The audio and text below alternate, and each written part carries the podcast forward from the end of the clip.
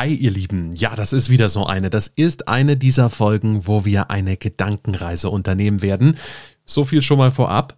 Denn im Sommer ist in Dänemark gar nicht so viel los. Klar, gibt ein paar Touristen, wir fahren alle gerne dahin.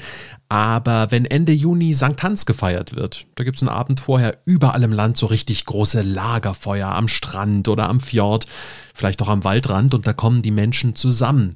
Die singen, die trinken, die essen und lachen und sie haben wirklich allen Grund dazu, denn St. Hans liegt in der Zeit um die Sommersonnenwende, also die Tage richtig lang, die Nächte sehr, sehr kurz, das dänische Mitsommer sozusagen.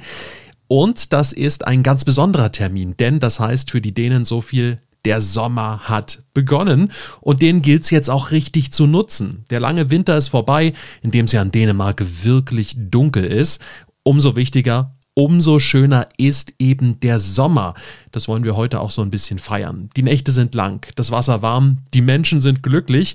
Die Dänen gehen raus in die Natur, die treffen Familie und Freunde, sie verreisen auch. Sie treten so insgesamt ein Stückchen zurück. Was kann schon so wichtig sein, dass es nicht vielleicht doch bis morgen warten kann? Ohnehin oft die Devise, die Devise der Dänen, aber im Sommer geht das noch ein ganzes Stückchen mehr.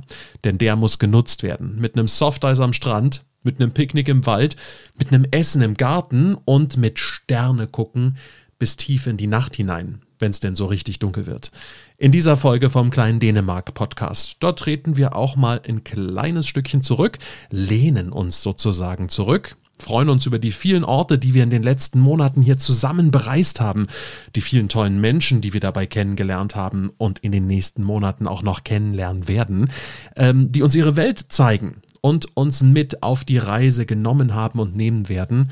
Und du und ich, wir gönnen uns heute auch mal so eine kleine Auszeit. Und dafür möchte ich dir heute einen der schönsten Orte zeigen in Dänemark, den ich in den letzten Monaten entdeckt habe.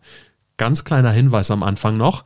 Diese Folge hörst du am besten nicht beim Autofahren, sondern am besten auf deinem Gartenstuhl in der Sonne, vor dem Schlafengehen vielleicht, oder einfach in einem Moment, in dem du Ruhe und Entspannung hast oder vielleicht sogar auch brauchst. Hier ist Klitlü, der kleine Dänemark-Podcast. Und damit hi und herzlich willkommen zu dieser besonderen Folge vom kleinen Dänemark Podcast. Eine Sommerfolge sozusagen. Wir machen's diesmal wie die Dänen und ziehen einfach los. Heute ist unser Gast, die dänische Natur sozusagen, ganz besonderes Stück davon. Und das liegt auf der Insel Fünen. Das ist die drittgrößte Insel des Landes. Eine Insel mitten in der Ostsee zwischen Jütland und Seeland, also der Hauptstadtinsel. Und Fünen ist ja wirklich eine Reise wert. Zum Beispiel nach Odense. Da waren wir ja im letzten Monat, in der letzten Folge, in der Hans-Christian Andersen-Stadt. Eine Stadt, die so schön ist, klein, typisch dänisch, mit diesen kleinen bunten Häusern, mit schönen Gassen. Aber nur ein paar Kilometer von Odense entfernt, da liegt eine kleine Halbinsel, Fünshovel genannt. Sie liegt ganz im Nordosten der Insel und hat daher auch ihren Namen. Fünshovel heißt so viel wie der Kopf von Fünen. Und was soll ich euch sagen? Das ist ein richtig magischer Ort. Schon allein deshalb, weil diese Halbinsel wie schräg in der Ostsee liegt. Also, das muss man sich vorstellen. Auf der einen Seite, da ragen wirklich steile Klippen aus dem Kattegat. Und auf der anderen Seite, da gehen Strandwiesen ganz sanft ins Wasser über. Wenn wir jetzt Fünshovel besuchen, müssen wir zunächst über eine kleine Verbindungsstraße, Helsen genannt, also der Hals. Das ist eine schmale Straße zwischen der Ostsee und einer kleinen Bucht. Auf dem Wasser sitzen ein paar Enten, über uns fliegen Möwen der Nachmittagssonne entgegen. Und vor uns, da liegt sie, diese sattgrüne Insel im Meer. Das ist Fünshovel.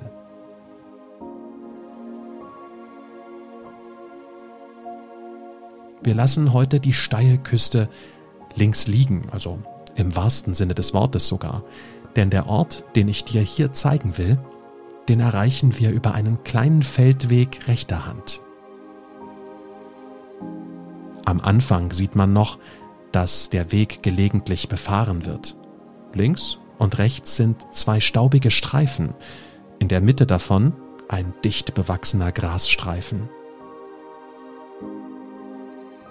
Unser Weg führt an den wenigen Bäumen der Insel vorbei, die windgepeitscht dem Wetter standhalten. Unser Blick schweift über weite grüne Wiesen.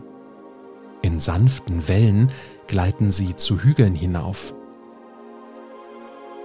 In kleinen Senken haben sich Teiche gebildet. Aus einem trinken gerade ein paar Rinder. Die Tiere weiden hier, gemeinsam mit ein paar Schafen.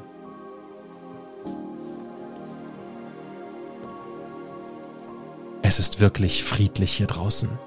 Keine Menschenseele weit und breit.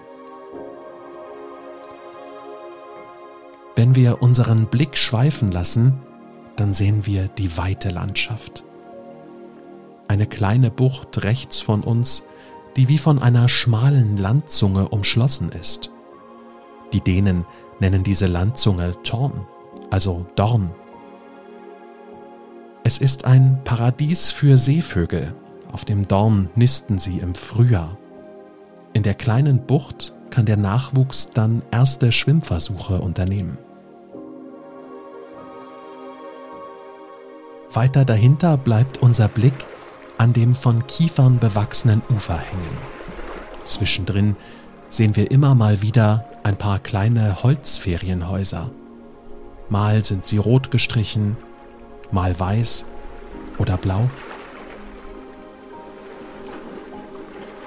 Dort, wo sich die Küstenlinie in der Ferne verliert, beginnt die scheinbare Unendlichkeit der Ostsee. Sanfte Wellen sind auf dem Wasser. Ihre Bewegung lässt die Sonne immer mal wieder im Wasser glitzern. Unser Weg windet sich in leichten Kurven über die Insel.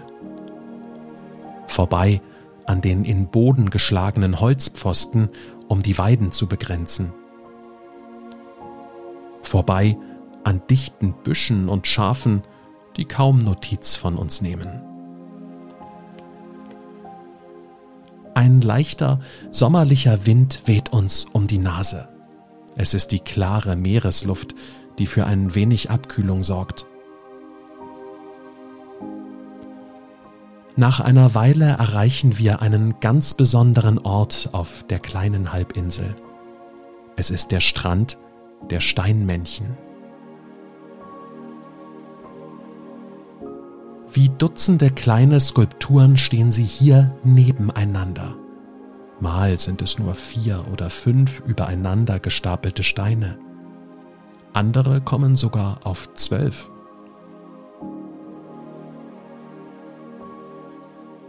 Die unterschiedlich großen Steinmännchen stehen im orangefarbenen Licht des späten Nachmittags.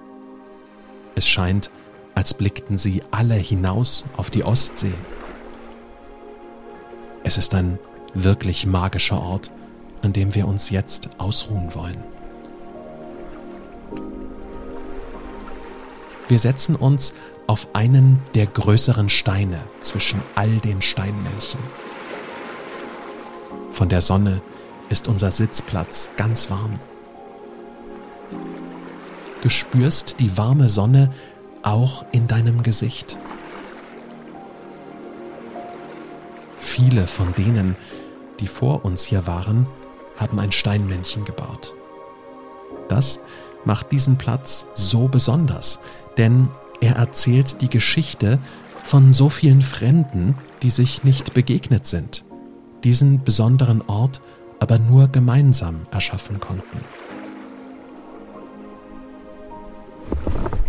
Sie haben mit jedem Stein, den sie aufeinander gelegt haben, die Schwere der Welt losgelassen.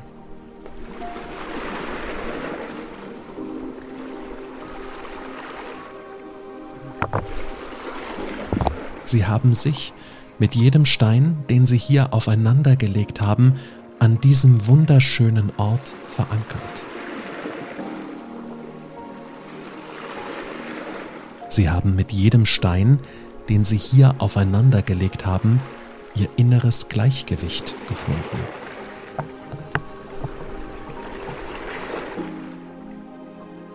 Und dabei ihre Gedanken von den sanften Wellen der Ostsee davontragen lassen.